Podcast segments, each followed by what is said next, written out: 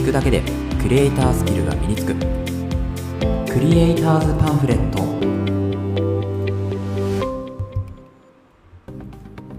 皆さんこんにちは。クリエイターズパンフレットのさくです。このラジオではクリエイターを目指すあなたを一歩前進させるコツや情報を毎日一つお届けするラジオとなっています。はい、えー、皆さんおはようございます、えー、8月の28日日曜日になりましたね。いかがお過ごしでしょうか。えー、まあ、今日ですねこの後あのーバーベキューというところで、えーまあ、夏最後のねこう思い出というかねイベントを楽しんでくるという、えー、ものがあるんですが、まあ、その前にねポッドキャストを撮っていこうというところで今日撮っております。んなんかあの朝が本当涼しくなってきましたよね。なんか、まあ、毎日こう言ってますけどやっぱり秋っていうものをこうひしひしと感じるような季節になってまいりました。ただなんか昨日はかなりこう夏雲がね、えー、見れましたね。あこっちでもすごいこう雲がもくもくとしていてああやっぱりまだ夏なんだなっていう風にね、えー、秋と夏をねこう1日ごとにね行き来しているような感じがしますけれども。はい。ということで今日もねやっていくんですけれど今日は何のお話かっていうとですねえー、本についてのお話をしていこうかなと思います。本を買うとはどういうことかっていう、まあ、なんちょっとタイトルねこれまた後で変えるかもしれないんですけどタイトルが変わってたらそういうことですね。なんかインパクトが欠けるというか、うん、なんか本を買うってどういうことなのかなっていうのを純粋にですね考えてみました。で私結構本好きであの本かなり読むんですよね。であの前まではですね、えっとまあ、退職っていうか、えっと、前の職場を退職してから、えー、有給がね1ヶ月間ぐらいあったんで、まあ、その1ヶ月の間にですね大体100冊ぐらいこう、えー、健康にまつわる本だったり、まあ、ビジネス書みたいなとこもちょっと読んだりしたんですけど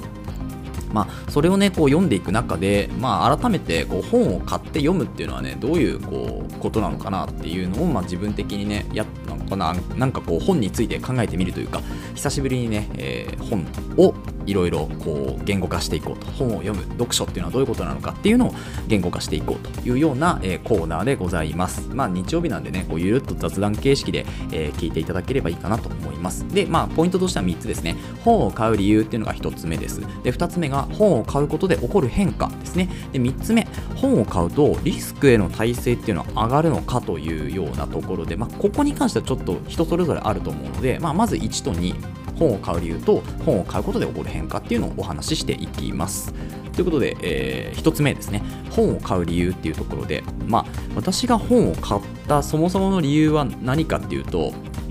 まあ、最初ですね、私の場合はこうあの今、クリエイターとしても活動しているのと、プラスして、えーと、セラピストとしてもまあ活動しているんですけど、このまあセラピストとしての活動の時にあのまあ難しい本がやっぱり専門職なので、あの難しい本っていうのがかなりあるんですよね。あのまあ、一般のこう医療というところのえー、まあ、一般的なその家庭の、ね、医学みたいなところに書いてあるものじゃなくてもっともっとこう深く掘り込んでいくような、えー、そういう本が、ね、あったりするんですけど、まあ、そういう本っていうのは、ね、結構読むんですよ。なんですけどこう一般書として書かれた本もっと用語が簡潔に簡単に書かれている本っていうのをあんまり読んでこなかったんですよね。なので、まあ、そういう本を一回読んでおかないとなんかその本を読んでくるえー、まあ、クライアントさんというかね、えー、まあ、利用の利用者さんとかあとは、まあえー、患者さんとかね、えそういう本を読んでここに書いてあったんですけどっていう時にいや知らないですってあんまり言えないなと思ったんですよね。うん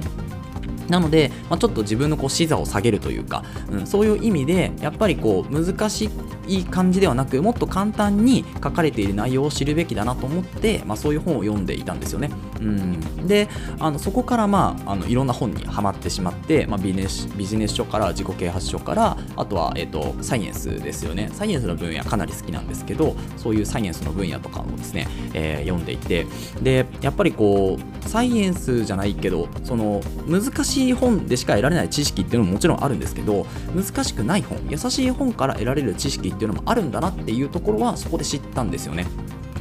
そう。なのででしかもそれは何でしょうね。こうやっぱり YouTube とか、えーと、テレビとかでは得られない知識っていうのがその本の中には書いてあるんですよね、うん、なので、まあ、私が本を買う理由としてはですね、えー、なんだろう。得られない知識を、えー、得るために買うというのが一番正しいかなというふうに思いますね。知識を得るために本を買うと。いうところ。まあ本当すごくこう一般的というかありきたりな理由なんですけれど、うん、なんか知りたいことを増やすためにとかっていう形ですよね、うん、もっといろんなことを知りたいから、えー、本を買って読む。でやっぱりこう本っていうのはどういう成り立ちからなってるかっていうところからまあ話し出すと長くなっちゃうのであんまりこう話さないんですけど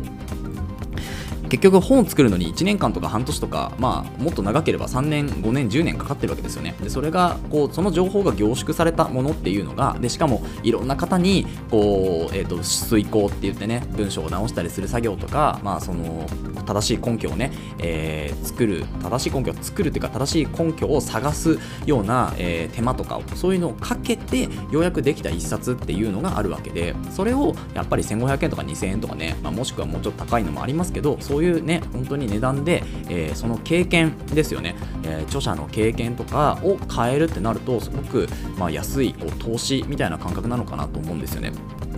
そう。なので本を買うっていうのは、まあ、知識を得るためっていうのが一般的ですけどそこに加えて、まあ、小さな少額の投資みたいな考えで考えることができるのかなというふうに思うんですよね。でそれをそういうこう小さな投資っていう考えを持った上で本を読むとですね、えー、そこからこう第2のところに行くんですけど本を買うことで起こる変化っていうのがあります。で、まあ、確かに本を買うことで起こる変化としては知識が増えるよねっていうのはそれはもちろん当たり前のことなんですけどではなくて少額の投資という考えからいくとですねこの投資に見合った、えー、自分のこうなんか対価としてですね、えーこう結果が出てくる時っていうのがあるんですよ。この本を読んだからこういうことにつながったんじゃないかっていうふうに考えられるうんことがあるんですよね。でそうなるとこの少額の投資はしてよかったなというふうになるわけです。でこの本を買うことで小さな投資をしていくコツコツ小さな投資をしていくことで自分のその、まあ、お金をこう払うというかねどういうものに金銭を使うとかどういうものに時間を使うとかっていうその取捨選択みたいのができるようになってくるんじゃないかというのがこの第2のところの本を買うことで起こる変化ですね、うん、ただ単に知識がつくだけじゃないんだなっていうのはすごく感じましたね、うん、なので、まあ、皆さんもこうねあの読書して例えばまあ小説とか何でもいいんですけど読んでいてで確かにその時間楽しかった有意義な時間だったで終わるのもいいんですけどその時間を使ったことで自分に何が起こったのかどういう変化が起こったのかっていうのをですね言葉にしてみるとか文章に書いてみるだけでもかなりねこうなんだろうな人生のこうステージが上がるような感覚っていうのがありますよね。だから、あのー、まあ、ただ単にこう知識が増えるっていう知識を増やすために読書する本を読むっていうのでもいいんですけどちょっとね視点を変えてみるっていうのも大事なのかなというふうに思います。はい、ということで最後ですね3つ目。本を買うとリスクへの耐性は上がるのかというところの、まあ、ここもちょっとまたタイトル変えるかもしれないんですけどあの、まあ、要は本を買うっていうのはえー、自分にとって若干のリスクではあると思うんですよね。だって面白くなかったら、まあ、リスクじゃないですか、うん、なんですけど、まあ、面白くなかったとしても、まあ、こう言っちゃなんですけどたった1000円1500円ですよね、うん、なんならランチ1回分ぐらいですよ。うん、まあランチ高いか。1000円のランチって結構高いですね。まあちょっと美味しいランチ、もしくは美味しいディナー、1食分、うん、ぐらい、えー、ですよね。1日のご飯代ぐらいかもしれない。でそれぐらいをまず投資できるかできないかっていうところで結構分かれ目が出ると思うんですよね1500円2000円を、えー、自分のために使えるかどうか、それも本というまあ、直近の利益というかね直近の目先の利益ではなく後々じわじわ効いてくるようなその投資的な感覚として本を買うことができるのかどうかっていうところ、うん、ここがやっぱりだから読書家が多いっていうのは多分そういうことだと思うんですよね。小さいリスクっていうのをどんどん取ってきた結果その地位にあるっていうものだと思うので、うん、っていうのを考えるとやっぱりこう本を読まなくてもいいから買っておくだけでもかなり